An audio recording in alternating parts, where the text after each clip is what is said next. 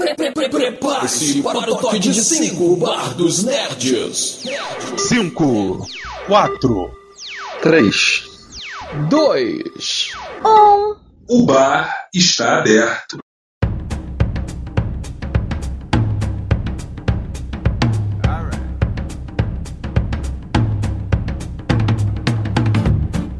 Noite, pessoal. Aqui é o Gabriel Molder. Estamos aqui para mais uma noite ao vivo no Bar dos Nerds. E se junta a mim nessa mesa de bar, o grande o inigualável, o cara que sabe tudo, porque está aqui desde que o mundo é mundo, Mendes. Fala aí, cara. Realmente essa é uma alegria imensa voltar aqui pro bar. Então, eu tava com muita saudade desse bar e de um tema tão gostoso de conversar a respeito, que é sobre comédias. Caso, comédias no cinema. Então vamos aqui lembrar de, de comédias que marcaram nossas vidas, comédias que marcaram a época. Eu sei que todo mundo aí que está ouvindo lembra daquelas comédias ali que marcaram é, suas vidas em algum momento. Então vamos falar das nossas comédias, comédias que marcaram as nossas vidas, mas ao mesmo tempo a gente vai estar aqui interagindo com os ouvintes e ouvindo o que, que eles têm a dizer né, sobre as comédias que marcaram a vida deles. Boa, é isso aí. Então, já que a gente vai se focar no cinema, acho que vale a pena a gente falar brevemente sobre o que seria uma comédia. E basicamente, comédia é o uso de humor nas artes cênicas. O objetivo da comédia a gente já sabe, né? É trazer algo que é engraçado, é fazer o espectador rir de alguma forma. A gente sabe que existem vários subgêneros dentro da comédia e tem vezes que é muito difícil de separar alguns filmes ou enquadrar esses filmes dentro de um subgênero, né? Mas a gente tem subgêneros do tipo comédia romântica, comédia de ação, comédia dramática e por aí vai. E eu tenho certeza que a gente tem excelentes exemplos de cada subgênero e vamos tentar trazer aqui uma lista, como a gente falou, de principalmente os filmes de comédia que marcaram nossas vidas. E é possível que você que está ouvindo a gente aí agora tenha outros nomes ou outros títulos de filme como recomendação.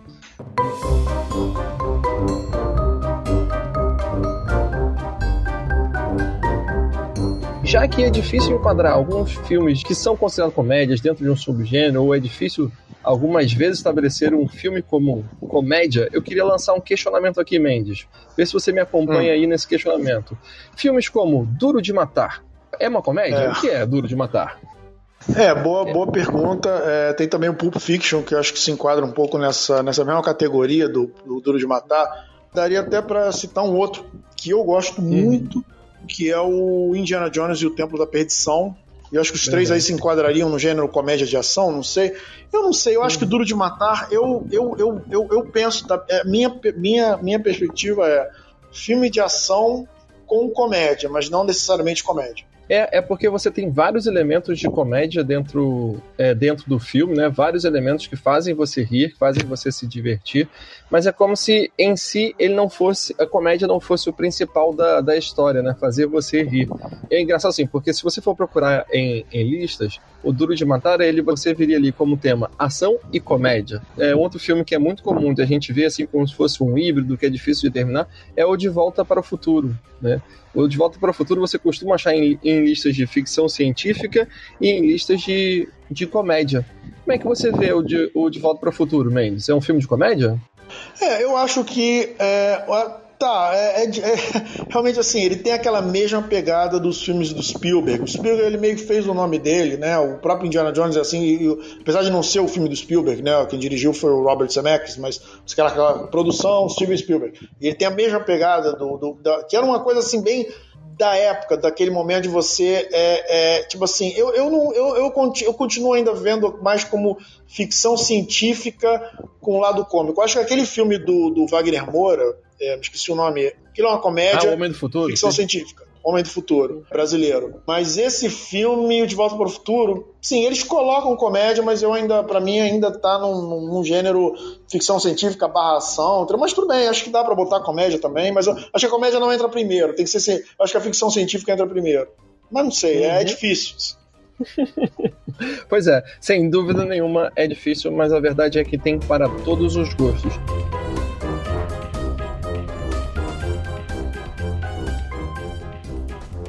Então vamos para os finalmente, vamos para nossa lista de filmes de comédia, aqueles filmes que marcaram a nossa vida.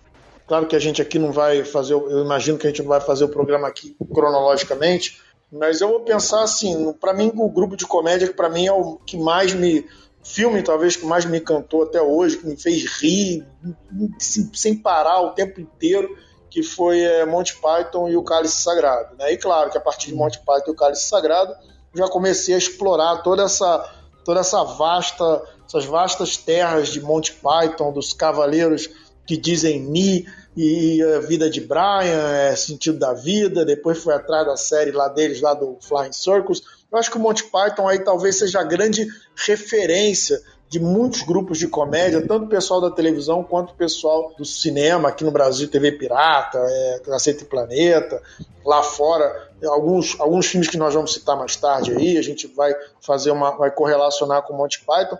Quer dizer, muita gente categoriza o Monty Python como comédia pastelão, o que não está errado, mas eu colocaria o Monty Python mais naquele grupo do pessoal chama de nonsense, né? Que é a comédia que você subverte o, o, o, é tipo assim, a comédia do absurdo, né? São coisas absurdas, né? E não é só absurdo, né? É, não é absurdo pelo absurdo, é, existe uma genialidade do absurdo, né? O absurdo deles é genial. O pastelão ele entra na hora que você menos espera, aquela cena do do, do cara entrando no castelo, aquela coisa mais é, galhofal, que hoje é uma das coisas mais galhofais que eu já vi. É verdade, né? Acho que vale dizer que eles eram um grupo, né, britânico, e existe um dado que eu acho fenomenal, né? Que hoje em dia todo mundo sabe o que é spam por causa da internet. Mas o Monty Python, para quem não sabe, foram os verdadeiros inventores do spam que eles tinham um sketch, agora não lembro se estava dentro de um filme esse, esse sketch deles. Era um grupo de vikings que estavam apresentando tipo um enlatado, né? E que eles ficavam repetindo sucessivamente o nome do enlatado, que era o spam. Spam, spam, spam, wonderful spam, wonderful spam, spam, spam. No spam, we're not gonna have spam, spam, spam, spam. É da série, é da série. O Jordan não pode cortar essa parte. e é exatamente isso. Eles ficavam repetindo eternamente spam, spam, spam, assim na sua cara. E aí, tudo aquilo que você, que você vê na internet, que é chato, que é repetitivo, que as pessoas tentam empurrar para dentro de você, ficou conhecido então como spam, graças ao Monty Python. Então, realmente, o, o Monty Python, ele não falta em nenhuma lista que a gente vai falar sobre comédia. Não, mas vem cá, tu também botou na tua lista aí Monty Python Cálice Sagrado, né? Me fala um pouquinho do impacto Sim. que esse filme teve para você, assim. Então, eu conheci o Monty Python na década de 90, graças a um amigo. Ele me apresentou exatamente o Monty Python e o Cálice Sagrado. Né? E todas a, a, as cenas do filme, é, você colocou muito bem, né, em que algumas pessoas caracterizam como humor pastelão, mas na verdade tem muito do, do nonsense. Tem vezes que é até difícil você entender o que é aquilo que você está vendo ou por que, que aquilo que você está vendo tem tanta graça, né? É, em que você vê é, cenas como do, os cavaleiros que dizem mas tinha aquele cavaleiro negro também que você tinha que derrotar, que o cara tinha que derrotar ele para para seguir em frente. E aí ele corta um braço do cara e ele continua lutando, corta uma perna do cara, ele continua lutando, só que pulando num pé só. E até que fica só o cotoquinho do cara e ainda assim ele continua lutando. Você olha aquilo e fala: "What? O que, que é isso que eu tô assistindo?" E é, é simplesmente fenomenal. E eles têm um outro filme também, Mendes. Agora, eu acho que é deles, não é o A Vida de Brian? Sim, sim, sim. É deles. E que a vida, a vida de Brian tem uma grande sacada, né? Que é. O Brian seria um contemporâneo de Jesus e que poderia ser tão famoso se não houvesse Jesus Cristo na mesma época que ele, né? E aí é uma, uma história que é simplesmente genial. Eu me lembro para sempre, o Mendes, daquela parte do filme que é que estão apedrejando uma pessoa porque falou o nome de Jeová em vão. E aí o cara que, tá, que tá julgando fala que ninguém pode jogar pedra. E alguém deixa escapar uma pedra e acerta o cara, e o cara grita o nome de Jeová. E aí todo mundo começa a apedrejar ele.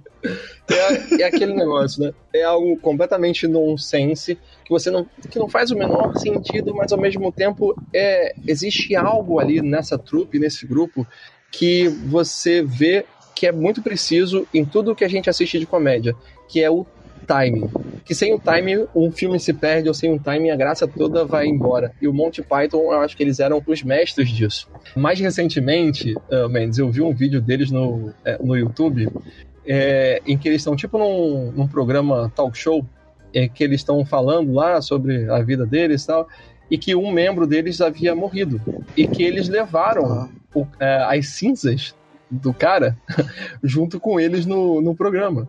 E aí, quando o entrevistador pergunta é, sobre esse amigo deles, eles vão falando que o cara morreu e eles vão acrescentando sinônimos pra morte. O tipo, Mortinho da Silva botou o paletó de madeira, tá comendo grama pela raiz. E eles ficam, tipo, uns cinco minutos só falando isso, até que um deles coloca o pé em cima da mesa e derruba as cinzas dentro do talk show. E, e, e aquilo é, é extremamente mórbido mas você não sente que é mórbido, sabe? Você só consegue rir daquela cena é, inacreditável. Esses caras são simplesmente é, fantásticos. É, o, no caso, o cara que morreu, é pro, pro ouvinte aí, pessoal que tá acompanhando, é o Graham Chapman, que é o cara que faz o Arthur no Monty Python, o Cálice Sagrado, e o cara que faz o Brian, quer dizer, o cara justamente que fez o principal ali, que ele era meio que a escada para os outros fazerem a graça, embora ele também seja muito engraçado. Uhum. Morreu, se eu não me engano, de câncer de pulmão, mas eu não tenho certeza. Os outros ainda estão uhum. vivos, né? Então, o Jota, é, nosso ouvinte aqui, tá mencionando aqui no chat que é isso que eu falei de cortar os membros lá do Cavaleiro Negro, né? Colocaram num jogo de xadrez. Acho que ele se refere a um jogo que eu joguei pelo menos no Nintendo, acho que era Battle Chess, e que tinha toda uma Isso. animação das peças se enfrentando. Esse jogo é também é, é, bem legal. Difícil vencer o computador. Recentemente eu instalei no meu celular e consegui vencer o computador. Bom lembrete, eu nunca tinha, eu, até esse momento, eu nunca tinha relacionado a, a morte do cavaleiro com, com, com, a cena do Monty Python. Realmente, tiraram, tiraram dali. Uhum. Nunca tinha me tocado nisso. Pois é.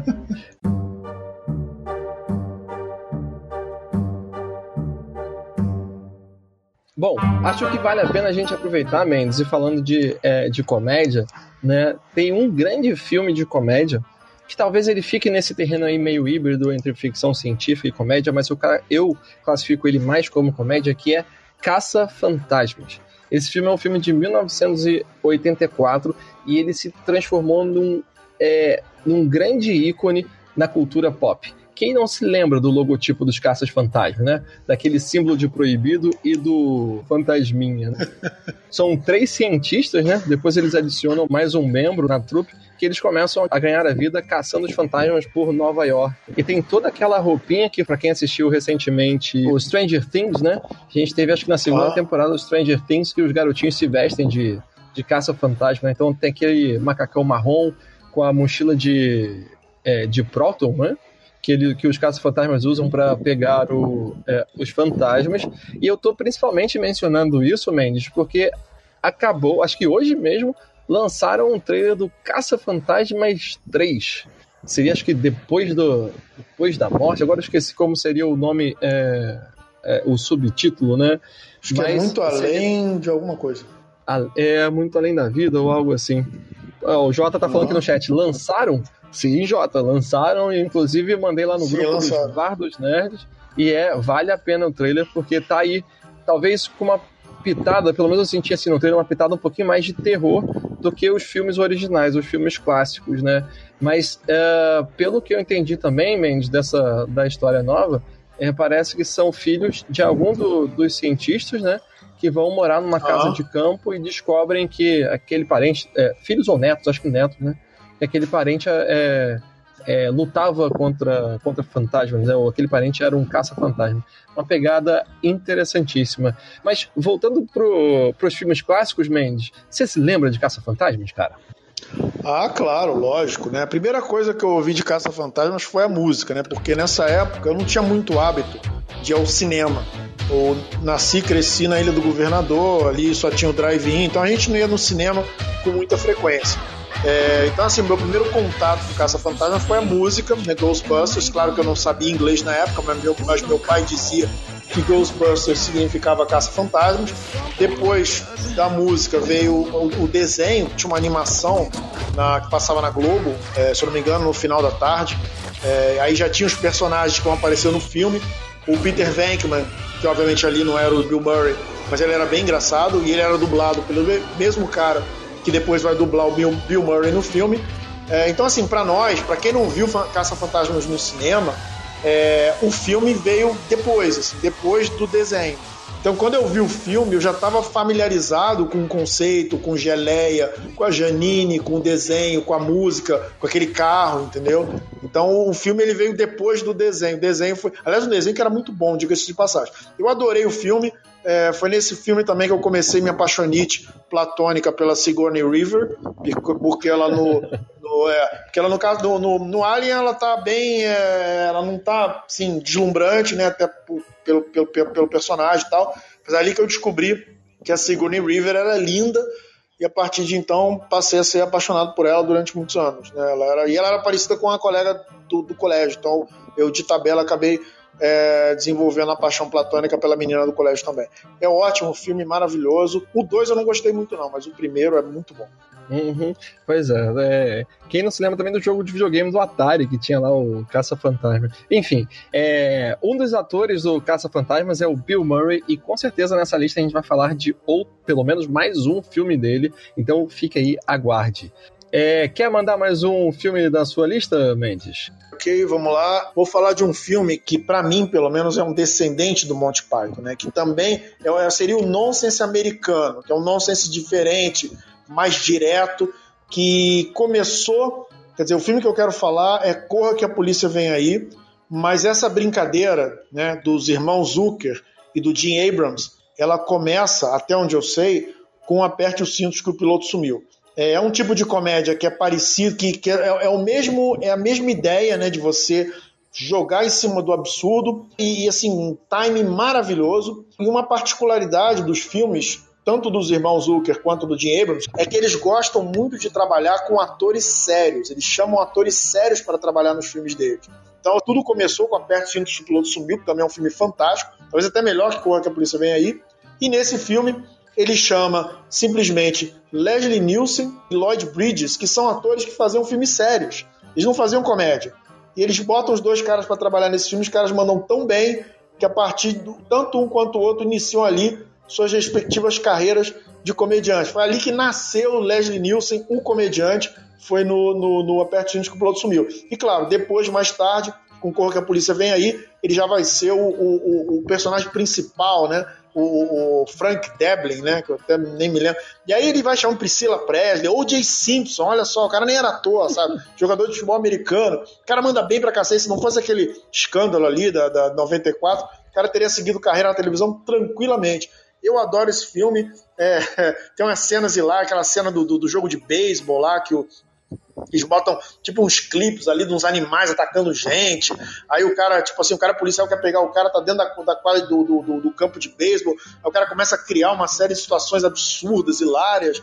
É, é um filme assim que me marcou muito. Assim. Eu fui e eu vi Corra que a Polícia Vem Aí muito antes de ter visto Monty Python. Monty Python eu só fui é, conhecer de, de verdade depois de adulto. Porque a Polícia Vem Aí não. Marcou já minha, infância e adolescência, e a partir daí eu passei a me apaixonar por todos esses tipos de filme, Top Secret, que são tudo filmes da mesma leva, são, eu diria, filhos de Monty Python é, americanos. Né? Top Secret, é, qual que a polícia vem, aperta os cintos que o piloto sumiu, e, e, por aí vai. Eu, eu adoro, é, é, esse filme realmente me marcou muito. Então, o Jota tá aqui falando no chat, ó. Apertem os cintos que o piloto sumiu, é sensacional. O piloto automático do avião é um boneco inflável. Uma cena clássica do filme. Muito bom. E só, só um detalhe aqui, só uma, uma adendo, só um adendozinho. É, é, nessa coisa de chamar atores né, sérios para fazer papéis cômicos, e às vezes esses atores acabaram se descobrindo comediantes, caso também do Charlie Sheen, né? Charlie Sheen, o primeiro personagem cômico dele foi é, no Top Gang, né? Que também faz parte, também é desse, dessa galera. Eu não sei se é do Jim Abrams ou se é dos irmãos Zucker, mas também está nesse, nesse balaio de gatos aí. Top Gang 1 e 2, né? Foi ali que descobriu-se o Charlie Sheen comediante.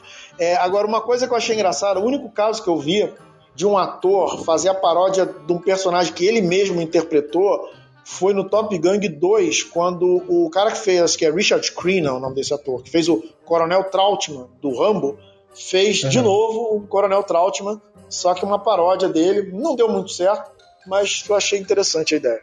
Uhum, pois é. E esses filmes eles eram muito comuns né, na, na, televisão aberta aqui no, no Brasil. Né? Ao contrário do, do Monty Python, né? O Monty Python não passava tanto. Mas o Aperte os Cintos que o Piloto Sumiu era clássico do, da Sessão da Tarde. É, o Corra que a Polícia Vem Aí também era clássico. Você ligava a TV mais ou menos naquele horário de tarde. Talvez não só na Sessão da Tarde, mas também no cinema em casa, né? Quando passava no, no SBT. Você é, acabava assistindo é, um desses filmes. Então, todo mundo que cresceu ali pela década de 80, viveu também um pouquinho na década de 90, se lembra com certeza do, do Leslie Nielsen, principalmente desses papéis icônicos nesses filmes de, de comédia, né? Uhum, com certeza, com certeza. Então, é, tem uma que para mim é uma das melhores comédias. Eu tocava com o pessoal, a gente tinha uma banda, e a banda recebeu o nome por causa desse filme. E o filme é Curtindo a Vida Adoidada, um filme de 1986 que mostra um jovem Matthew Broderick, chamado no filme, né? Um personagem chamado de Ferris Bueller, que é aquele personagem é, carismático, o cara popular da escola, que tudo que ele quer é um dia de diversão, que não quer ir para a escola. E é um filme simplesmente excelente. Mesmo que você não tenha vivido aquela época, você tem que parar o que você está fazendo para assistir esse filme, porque tem uma pegada, apesar de ser um filme ali meio adolescente, tem uma reflexão assim um pouco é, adulto, né, sobre a importância de você é, parar um pouco o trabalho, ou parar um pouco a vida corrida, a vida estressante, para poder é, respirar, para poder descansar. Né? É, antes que eu, eu passar a palavra para o Mendes falar um pouquinho da relação dele com o Curtindo a Vida Doidado, é, eu só quero falar da, do nome da minha banda, é que o filme Curtindo a Vida Doidado em Portugal se chamava se chama Ferris Bueller, o Rei dos Gazeteiros. Para aqueles que não conhecem muito essa palavra, aqui no Rio essa, a palavra gazeteiro não é muito usado, né? Gazeteiro vem da pessoa que mata aula. Gazetear é, é o verbo matar aula. E então a, a minha banda se chamava Gazeteiros por causa desse, desse filme é simplesmente sensacional. É um marco da década de, de 80 e uh, o, o, roteirista desse filme, o, também diretor desse filme, escreveu mais tantos outros filmes famosos da, da década de 80. Você, Mendes, assistiu esse filme? Gostou? Eu adorei esse filme, eu lembro quando eu estava vendo, com a família, inclusive, né? É, eu lembro daquela cena da Ferrari, é, os, caras, os caras do estacionamento pegando a Ferrari, o, o, o Cameron, né? Que é o, o amigo do Ferris Bueller, que, que totalmente uhum. oprimido pelo pai, rico, que tem uma Ferrari, e aí eles levam a Ferrari lá, o, o Ferris Bueller consegue convencer o, o moleque a deixar usar a Ferrari, né? Eles vão voltar a quilometragem da Ferrari, e aí eles estacionam a Ferrari lá no shopping para fazer né, as comprinhas, os negócios lá, e fazer a, tocar o rodo. E aí aparece os cara, o cara lá do estacionamento dizendo que vai cuidar. Não, fica tranquilo, não sei o que. Daqui a pouco aparece o cara lá e uma música de. Nem lembro se era 2001, aquela, é, aquela música do. Eu sei que assim, eu, que nego rio assim lá em casa dessa cena. Esse filme é, esse filme é muito, muito, muito bom. É, isso, obviamente, que eu, é, a primeira vez que eu assisti eu era moleque, né? Assisti na época mesmo, talvez alguns anos depois, quando passou na televisão.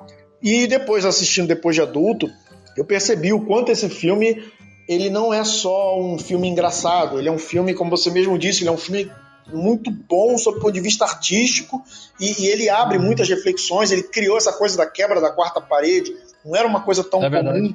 essa coisa que o Deadpool tem também, né? É, e antes do Deadpool veio o Ferris Bueller, né? Ele até faz uma referência ao Ferris Bueller lá no, no, no primeiro filme Deadpool.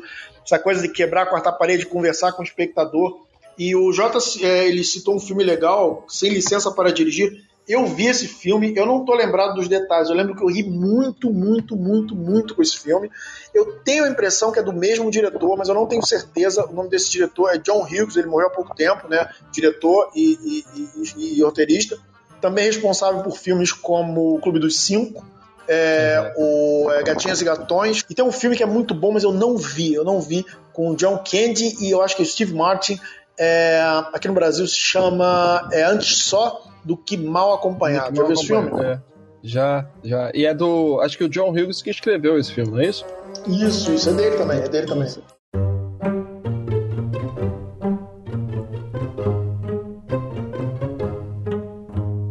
De uma forma ou de outra, ainda que esses filmes tenham um certo aprofundamento que as comédias juvenis, de certo modo, nem sempre têm, às vezes elas têm, às vezes não, Mas me fala um pouquinho aí de alguns filmes, de outros filmes de comédia juvenis assim que te marcaram a época, assim, bem rapidamente. É, bom, eu tenho outro na, é, na minha lista, que é o Quero Ser Grande, né? Mas principalmente esses filmes do, é, do John Hughes, eles são podem ser enquadrados, né, como é, como comédia, né? Que é o Clube dos Cinco, seria uma comédia dramática.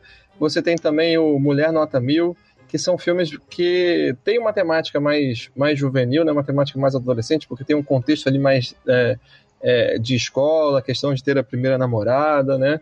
E me marcaram bastante nessa, nessa época crescendo. Eu também, eu lembro, eu lembro muito de várias comédias assim que me marcaram, mas assim, eu vou falar bem rapidamente, né, que são muitos filmes. É, eu lembro de uma, uma, uma, Namorada de Aluguel, não sei se você já viu uhum. esse, que eu acho Verdade, também é comédia é dramática. É, uma comédia de juve, juvenil que marcou gera, uma geração foi Porks, né? Você que curte American Pie, antes de American Pie veio Porks, né? Inclusive, um amigo meu, um colega lá, lá, da minha turma, tinha um apelido de Piuí. Piuí era o virgem, né? Que queria, porque queria desesperadamente perder a virgindade. Né? Era muito engraçado, claro que não tinha o nível de profundidade das comédias do John Hughes, mas era muito boa. E lógico, é, gerações depois, uma geração depois, tivemos aí American Pie, que também marcou aí. Quem, quem viu American Pie, assim, para cada, cada geração você tem um. um, um, um agora depois vem Super Bad, etc né? É Mas é sempre assim, essa, essa, comédia assim meio descompromissada, né? Eu adorei também Meninas Malvadas. Já viu Meninas Malvadas? Não, esse eu nunca vi.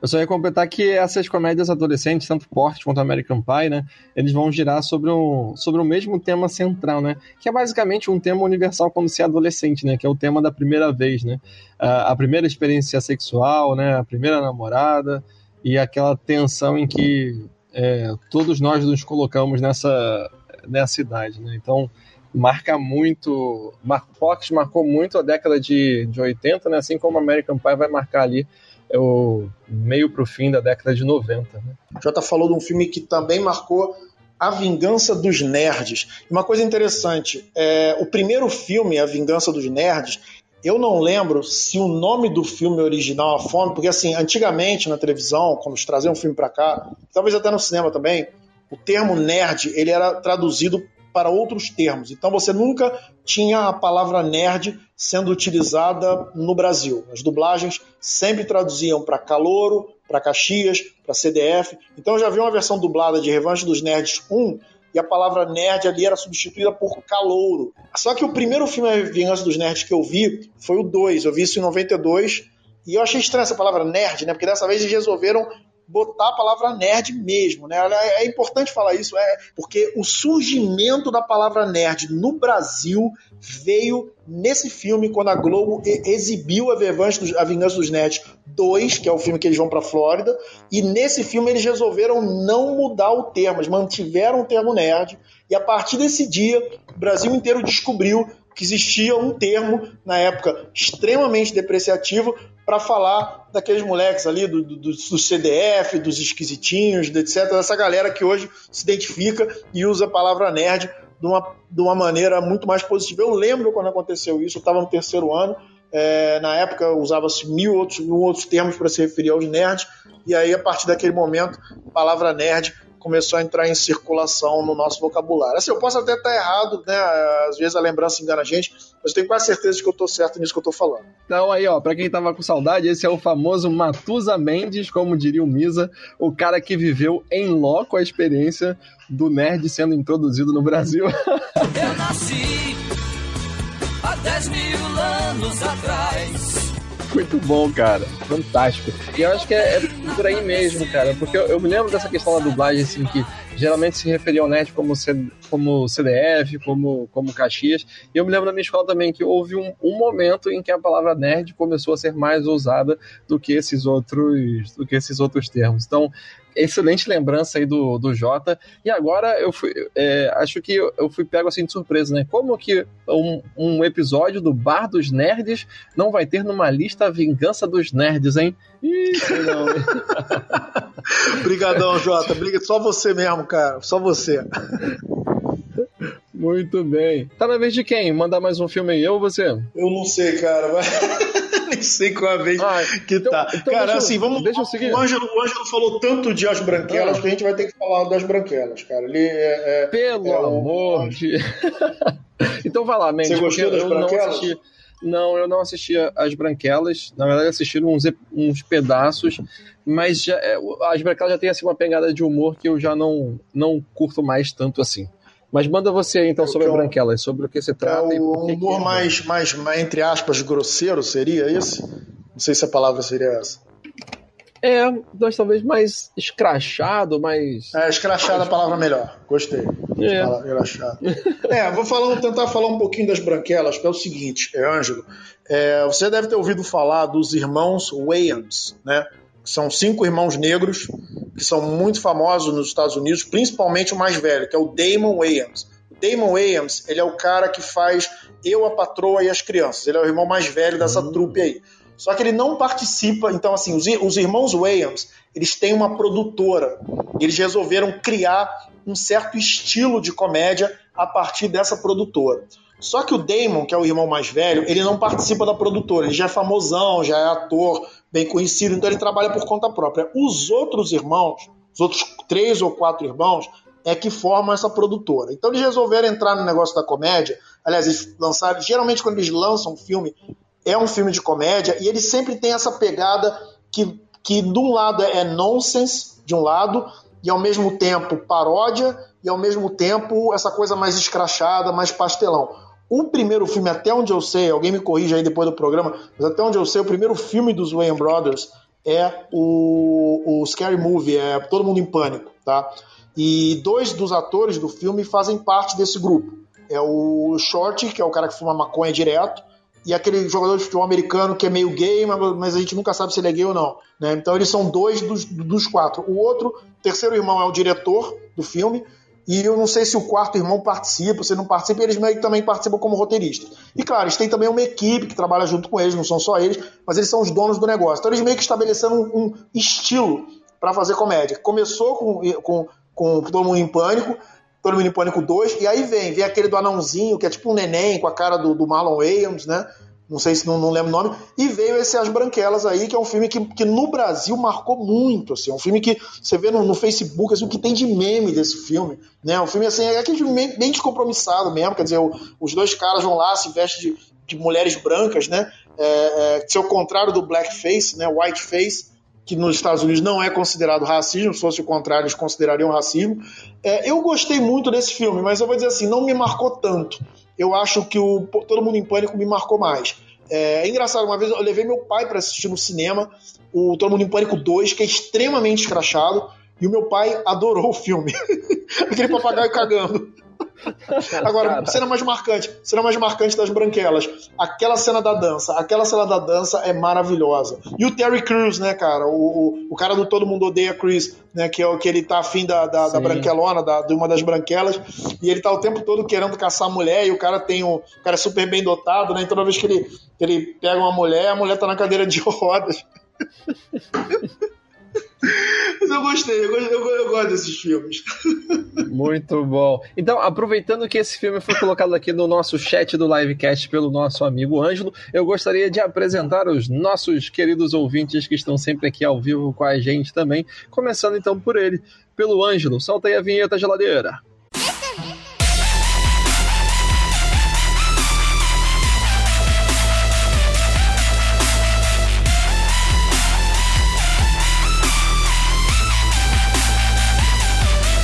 E ela também está aqui com a gente, a Jéssica. O nome dela é Jéssica. Eu já falei pra você. É a coisa mais linda que Deus pôde trazer. E mais cedo também esteve aqui com a gente o Renê do Recrecast. Fala galera, eu sou o Renê do Vale e estamos começando mais um Recrecast todas essas vinhetas. Estão aqui com a gente também o Mano Misa, o Jota e todo mundo que ajuda a fazer do Bar dos Nerds esse ponto de encontro do Livecast, falando sobre cultura nerd, sobre cultura pop, sobre tudo que há de novo. É, nós estamos ao vivo no Cashbox todas as segundas e quartas às 10 horas da noite. E se você perdeu algum programa ao vivo, você pode ver no nosso feed seguindo a gente, ou então indo no nosso site www.bardosnerds.com. Para aqueles que gostariam de ajudar, contribuir, na verdade, para o nosso conteúdo aqui, sabe que o Bar dos Nerds está com o projeto do Padrim, então o Geladeira também vai botar o nosso jabá agora. Olha o jabá. Você curte o Bar dos Nerds? Que tal se tornar nosso padrinho? Agora nós temos uma caixinha e a partir de um real, que nem dói no seu bolso, você ajuda a manter o bar aberto. Basta acessar padrim.com.br barra Bar dos Nerds, repetindo padrim com M de Maria.com.br barra Bar dos Nerds e você escolhe o valor e joga as moedinhas pro nosso barman. Então galera, acesse agora e seja um padrinho do bar você também. É isso aí galera. Olha o jabá. E com 10 reais você faz parte do grupo VIP do Telegram, onde você vê, vai ter áudios exclusivos e vai poder ajudar a contribuir com pautas e com mais conhecimento. Bom, ô Mendes, ah, não sei se você viu, mas apareceu aqui no chat um amigo com o nome de Te Pego Lá Fora. Te Pego Lá Fora não é um filme que a gente botou aqui na nossa pauta, mas que eu acho que a gente vai ter que falar, né? Afinal de Com contas, certeza. tá eu te pego lá fora também é mais um desses filmes que a gente estava falando, né? Juvenil, filme é, adolescente, e que fala um pouco dos perrengues de estar numa escola, né? E é sobre um, um garoto é, tímido, reservado, né? Que ele acaba sem querer esbarrando com um dos delinquentes da escola, né? E dali pra frente ele só vai se encrencando ainda mais com um delinquente e que vai acabar realmente em briga. Ah, Se não me engano, é às três horas da tarde, né? No final da, é, da escola, né? Você lembra desse filme, Mendes? Claro, lógico, mas é lógico que eu me lembro, cara. Isso aí eu devo ter visto umas três vezes esse negócio. Marcou totalmente a época. É, é engraçado, ele. Não, e ele, ele no início, né? O, é, entra um moleque, entra um, um ex, moleque já foi até preso, né? E, na- nessas escolas desses filmes, quanto mais escroto é o cara, mais popular ele é, né? Bonita, fortão, fora da lei, todo rasgadão, né? E todo mundo dizendo assim: caramba, o cara é perigoso, o cara já foi preso, não pode encostar nele, não sei o quê. E o, e o, e o moleque quer fazer uma matéria pro. pro, pro lá o jornal da escola, um próximo desse. Uhum. E ele o amigo dele resolvem fazer uma matéria. Lógico, o personagem principal, dois nerds ali da parada. E aí ele resolve fazer a matéria, só que aí nisso ele fica naquela de puxar o saco do cara, e ele encosta no cara de uma maneira que o cara não gosta. E a partir daí o cara marca, né? Ó, três horas a gente se encontra lá fora, vamos nos pegar e não há nada que você possa fazer contra isso. E o, e o moleque passa o filme inteiro tentando é, é, sair dessa situação, inclusive chega a subornar um outro moleque forte lá, que o cara vai lá e bate nele. E aí vai, vai passando por todos os. Sim, e, e, e aí teve uma, tem, uma, tem, uma, tem uma situação também que no final já ele chega a subornar o moleque que quer bater nele. O cara aceita o suborno, mas chama ele de covarde. E aí ele pega o dinheiro de volta e diz, não, vou te enfrentar, porque eu não sou covarde. Porque sabe que em filme americano, né? E na cultura americana também, hoje em dia menos, mas até um tempo atrás, você tinha essa coisa da, da porradaria sagrada, né? Porrada é a coisa mais sagrada do mundo, o professor nem se mete às vezes. Isso é verdade, isso não é só em filme. É, tem um texto muito bom do Arnaldo Jabor, que viveu nos Estados Unidos nos anos 50. Ele fala muito bem sobre isso. Procurem aí vocês aí o texto do Arnaldo Jabor. Mas aí no final, aí, aí é legal. A parte mais, mais marcante para mim é a hora que ele, que ele tá achando que, que ele vai conseguir se safar, né? Que tipo, ah, o cara já esqueceu, não sei e tal. Aí ele tá saindo do colégio. Aí quando ele sai do colégio, tem aquela galera, aquela galera monstruosa, em todas as janelas, em todos os lugares, assim, o colégio inteiro transformado numa arena pra ver a porrada. Tipo assim, não tem como escapar da porrada. Pois é, né? E aí vem o famoso Te Pego Lá Fora, né? Então, assim, excelente filme. E esse filme, apenas rapidinho aqui pra gente completar, é, eu me lembro já ali nos anos 2000, esse filme é da década de 80, né? Eu Te Pego Lá Fora. E enquanto eu fazia faculdade, eu estudei na, na UERJ, a Universidade Estadual aqui do Rio de Janeiro. Para quem não conhece, a UERJ ali no campus do Maracanã é um campus vertical, então são, são vários andares, né? Em cada andar tem uma lanchonete e nas lanchonetes costumam ter televisão. E uma coisa que eu me lembro é que du- durante o intervalo entre uma aula e outra, é, tava passando esse filme na sessão da tarde. Quando começou a passar esse, esse filme, a lanchonete estava vazia. E durante o filme, a lancho- a lanchonete começou a encher e a galera ficou até o final do filme de tão bom que ele é. E eu acho que, pra gente continuar nossa lista aqui de comédia, Mendes, existe um, um ator também de quem eu sou muito, muito fã e que não pode faltar em lista de comédia, é o Tom Hanks. O Tom Hanks, é, hoje em dia, as pessoas conhecem muito ele pelos seus papéis mais sérios, os papéis mais de, é, de drama. Entretanto, ele começou a vida dele fazendo muito, é, muito comédia, né? É, e uma comédia que me marcou muito dele foi o, o Quero Ser Grande, que é uma, um filme de 1988 e que conta mais ou menos a história de um garoto que se sentia pequeno para a faixa etária dele, acho que ele queria entrar num time de basquete, né? E ele vai num parque de diversões e encontra uma, uma máquina, tipo, uma espécie de, de fliperão, mas era uma máquina que ele fazia um pedido, né? Tinha que jogar uma moedinha na boca lá do, é, do mago dessa, dessa máquina, acho que era Zoltar, o nome da, da máquina, e ele faz o pedido que é o quero ser grande. E no dia seguinte ele acorda grande na sua casa, e aí é enxotado pela mãe, né? E ele tem que conseguir ganhar a vida em Nova York, uh, e ele acaba trabalhando numa empresa, fazendo uh, brinquedo, enfim. É um filme é, fantástico e que tem uma certa. É, não é uma linguagem é, apenas infantil, mas é um daqueles filmes que você pode sentar para ver para é, para aliviar uh, o estresse, para limpar os pensamentos, que você vai com certeza se divertir, com certeza vai, vai relaxar e vai gostar desse filme. Então fica a dica aí para o Quero Ser Grande, do, com Tom Hanks. É, eu adoro, eu adoro esses filmes que ou o cara, ou o moleque é criança e vira adulto, ou o cara é adulto e vira adolescente ou criança. Eu adoro isso, eu fico me imaginando às vezes é, como seria se, sei lá, se desse um bug e eu voltasse, sei lá, para os anos 80 ou para os anos 90. É, é, é, é, o tipo de história que eu talvez eu até um dia escreva um romance, alguma coisa, né, um roteiro, é, numa, numa pegada mais ou menos assim. É, algumas histórias desse tipo vão escamam para o lado do romance, outras para o lado da comédia. E, realmente, é um filme que eu, eu gostei desse filme, eu lembro bem desse filme. Quer dizer, não tão bem, mas lembro de algumas cenas. É, realmente o Tom, o Tom Hanks ele se acostumou muito a fazer, ele fez fazer na, na, juventude dele fazer muitos filmes leves, muitos filmes de comédia. Ele fez uma comédia com Dan Aykroyd, que eles eram acho que dois detetives que na época eu gostei muito desse filme, mas eu não lembro o nome do filme. Mas eu acho que o primeiro filme que eu vi do Tom Hanks ou o primeiro filme que o Tom Hanks fez como ator, eu não sei, foi um filme chamado Dungeons and Dragons. Você tu conhece esse filme? Não, não conheço não.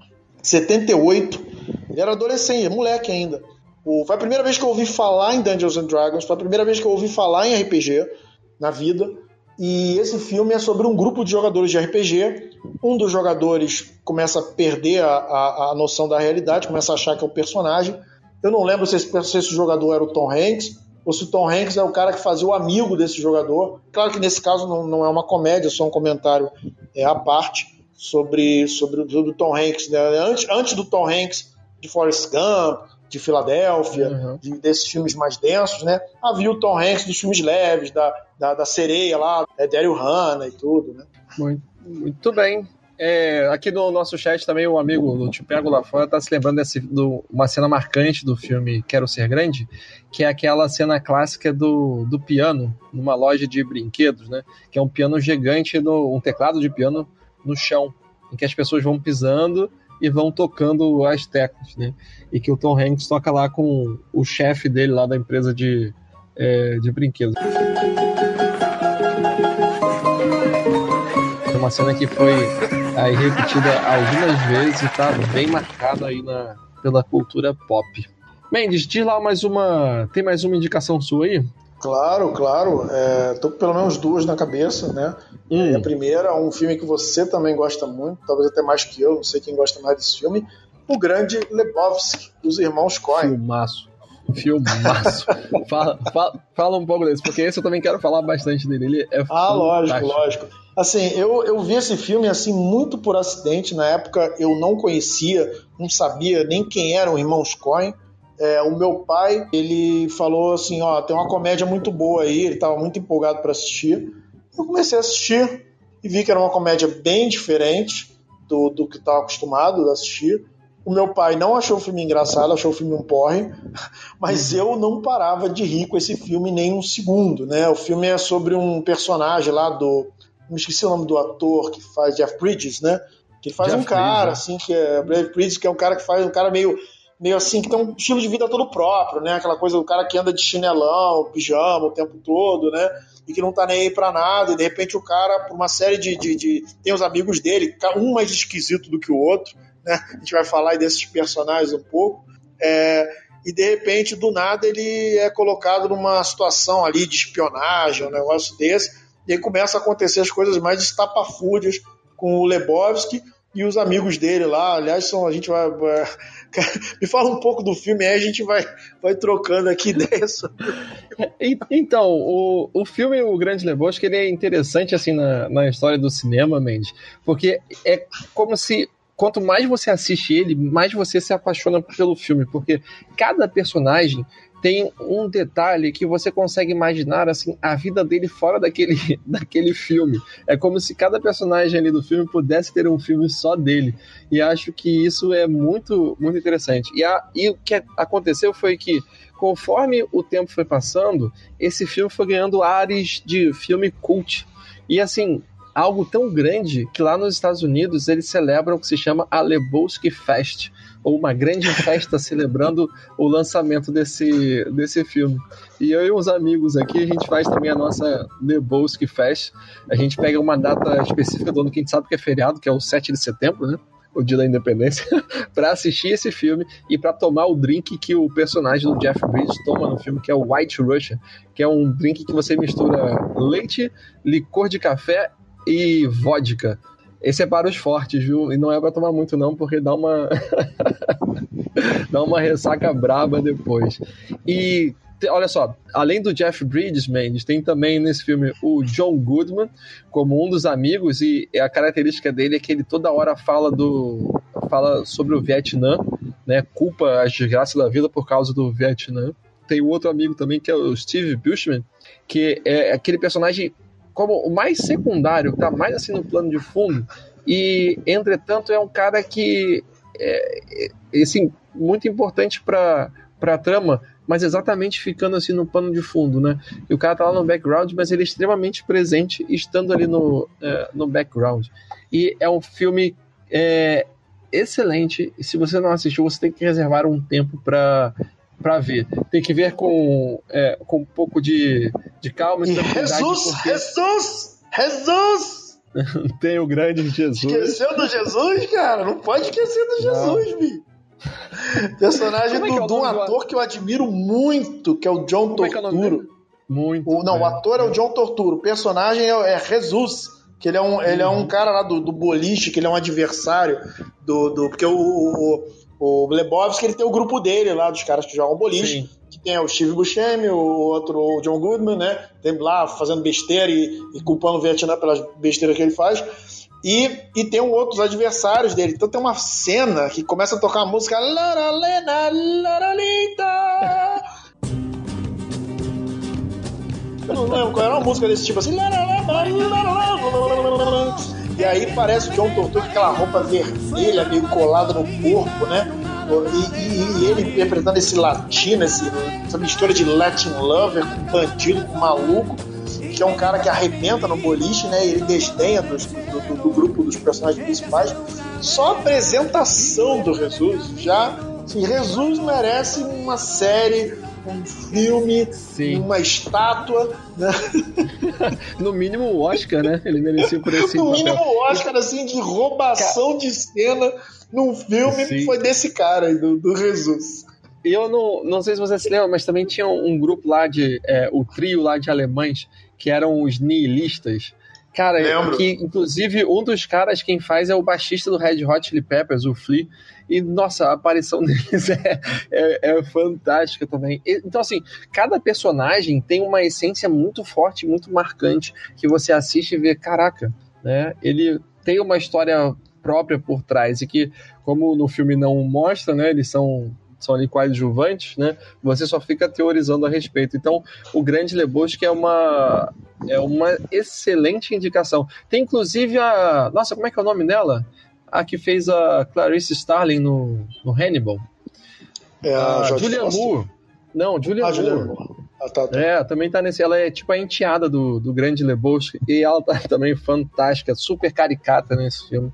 É, enfim, é um filme que, que todo mundo tem que assistir, porque vale muito, muito, muito a pena.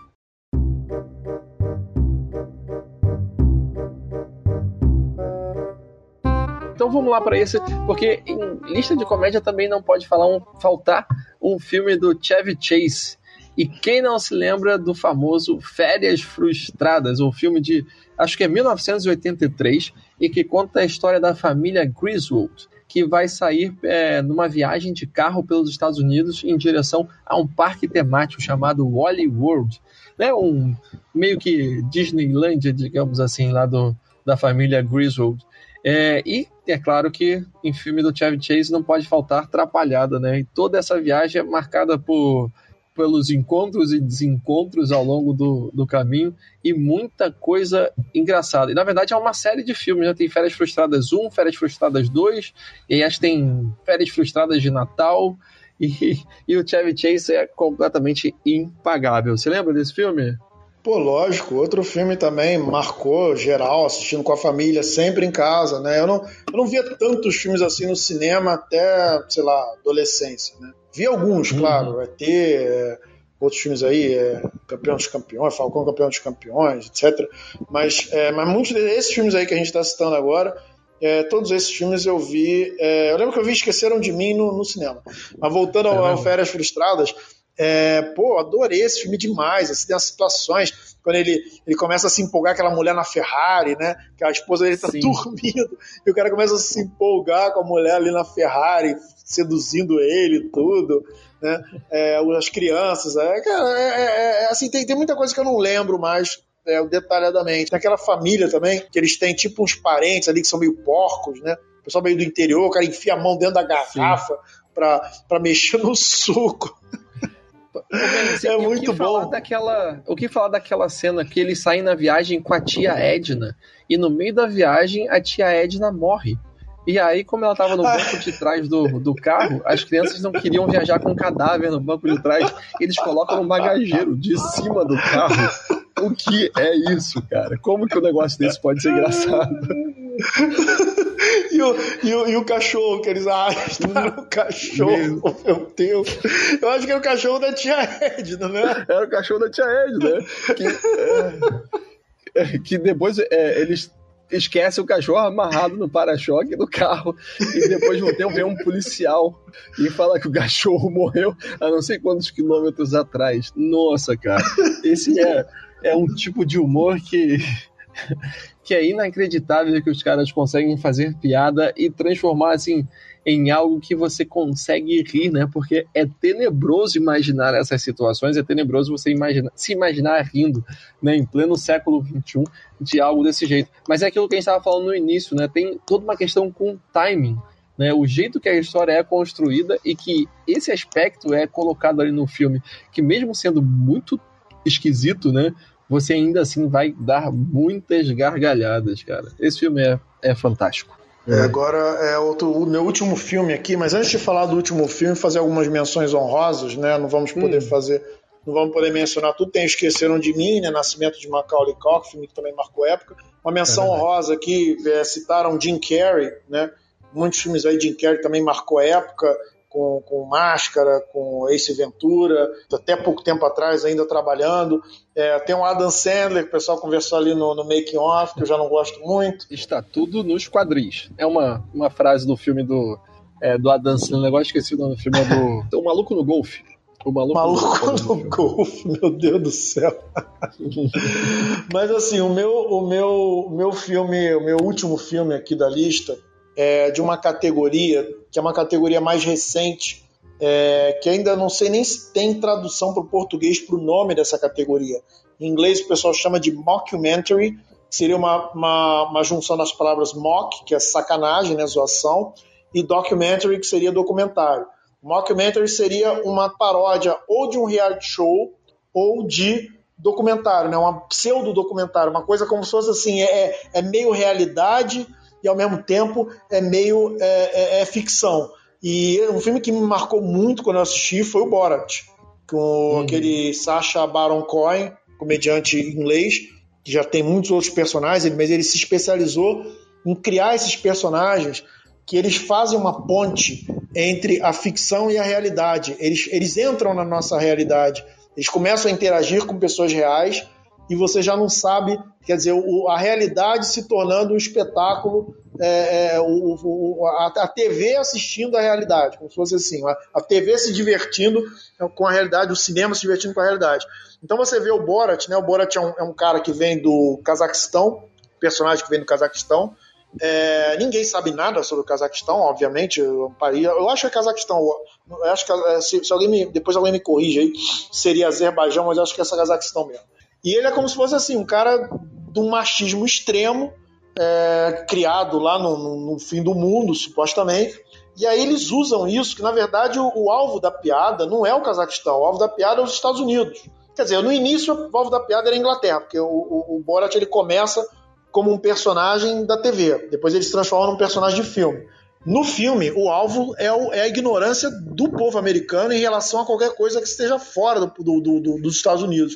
Então o cara vem no Cazaquistão falando dos maiores absurdos, né? Falando de judeus, assim, como se fossem animais selvagens, machismo extremo, etc, etc. As pessoas relevam um pouco pelo fato dele ser um estrangeiro, né? Porque está o tempo todo entrevistando pessoas.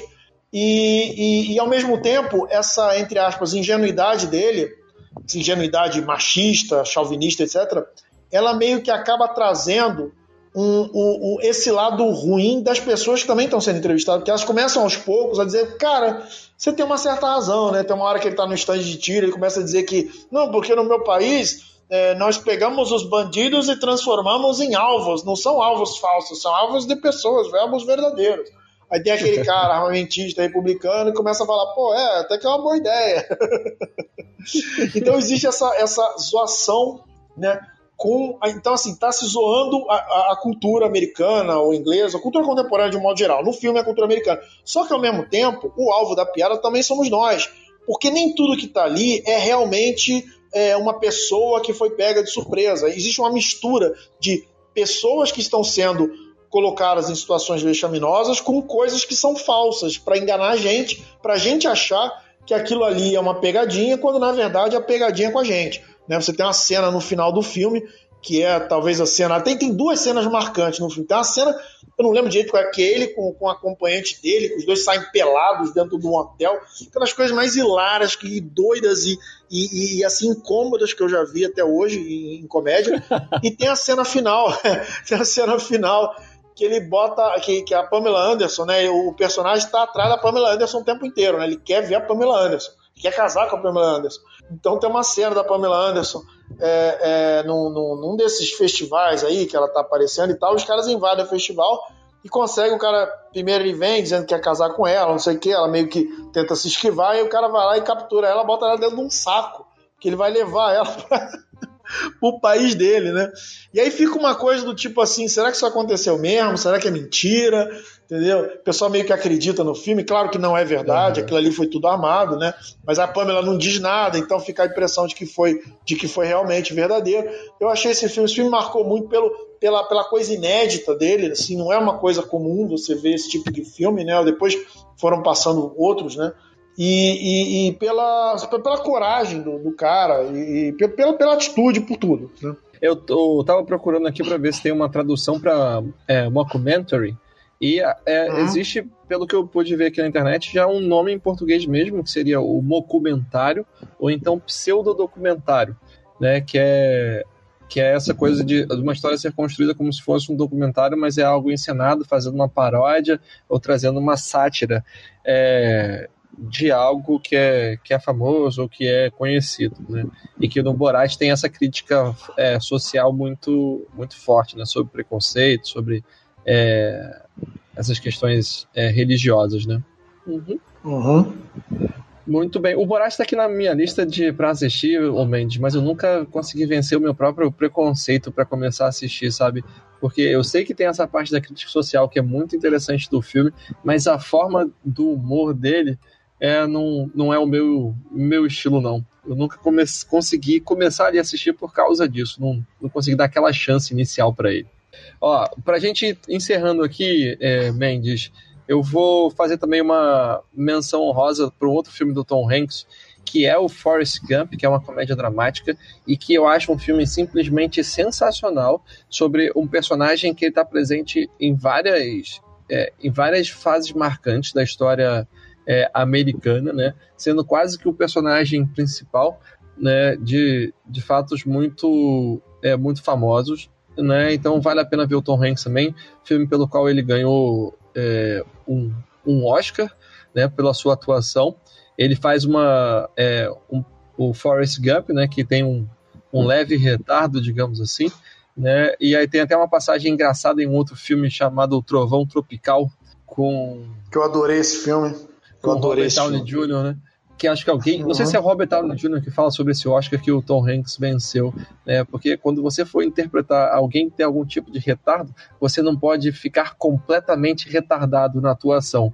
Você tem que ser mais ou menos, não fica estranho. É verdade. Quer dizer, às vezes não.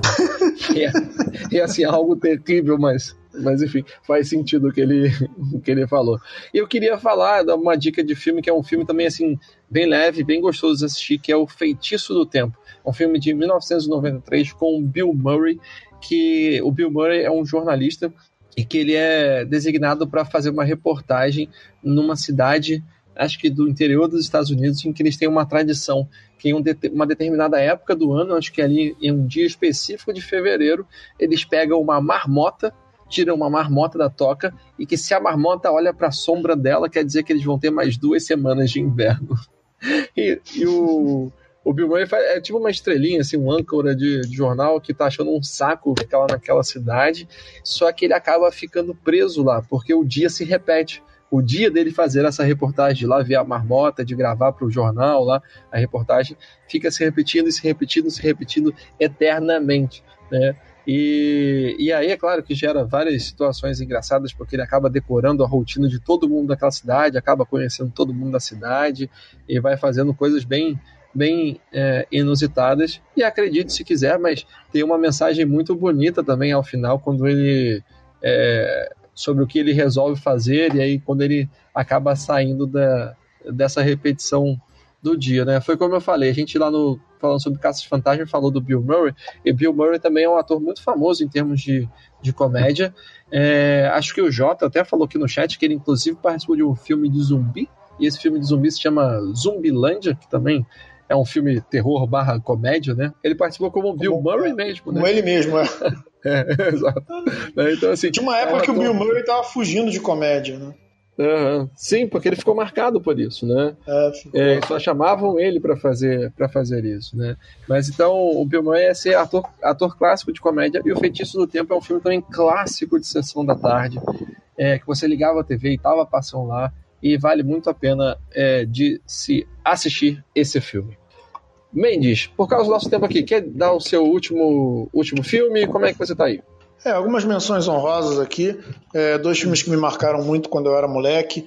É, um filme do Spielberg, acho que foi a única tentativa do Spielberg de entrar na comédia, um filme que quase acabou com a carreira dele, porque o filme não faturou muito na, na bilheteria, mas é um filme muito bom, 1941, Uma Guerra Muito Louca, que é um filme sobre o pânico em Los Angeles, do medo de uma invasão japonesa. É um filme assim, é pastelão no limite, tem atores assim muito conhecidos, John Candy, tem o tem o Dan Aykroyd, é, tem outros aí, ah, e tem, obviamente, não dá para deixar de citar esse, tem o John Belushi, que é um dos, dos caras, dos atores mais engraçados, que já ele é irmão do James Belushi, morreu cedo, morreu de overdose, mas ele é um dos caras mais engraçados que já, já, já, já existiu no, na, na, comédia da TV americana. Ele fez também aquele filme Os Irmãos Cara de Pau, também com o Dan Aykroyd, né?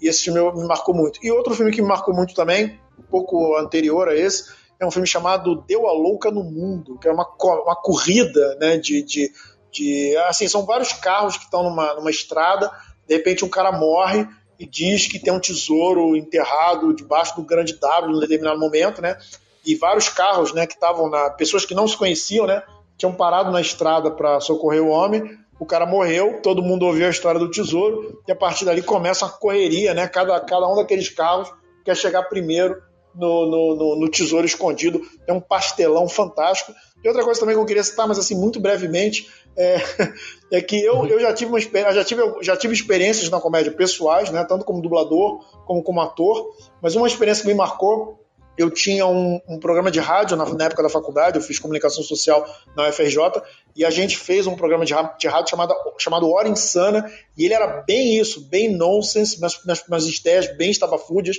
Né? Eu escrevi com outro colega meu, é, Marcelo Trigo, a gente colocou lá é, alguns atores para trabalhar, inclusive o Marcos Veras, que hoje está na Globo, chegou a, a, a, participar desse projeto numa, numa edição póstuma dele.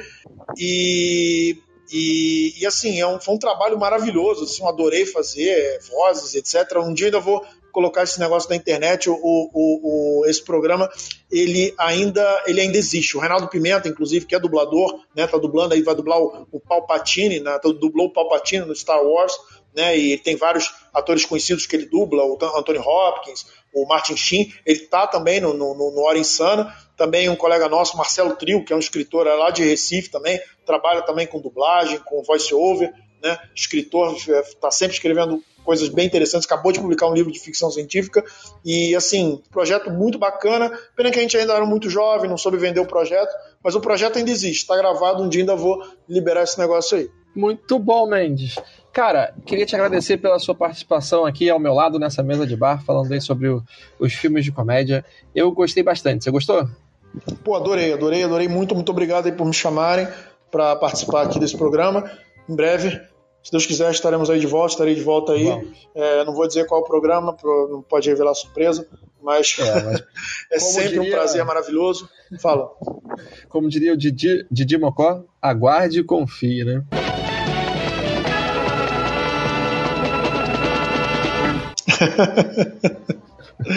Não falamos de nenhum filme dos Trapalhões com maldade. Hum, é é muita coisa, Verdade. né? Fica, é muita coisa. Fica para uma próxima lista aí, né? Quem sabe, né? então, garçom, a conta.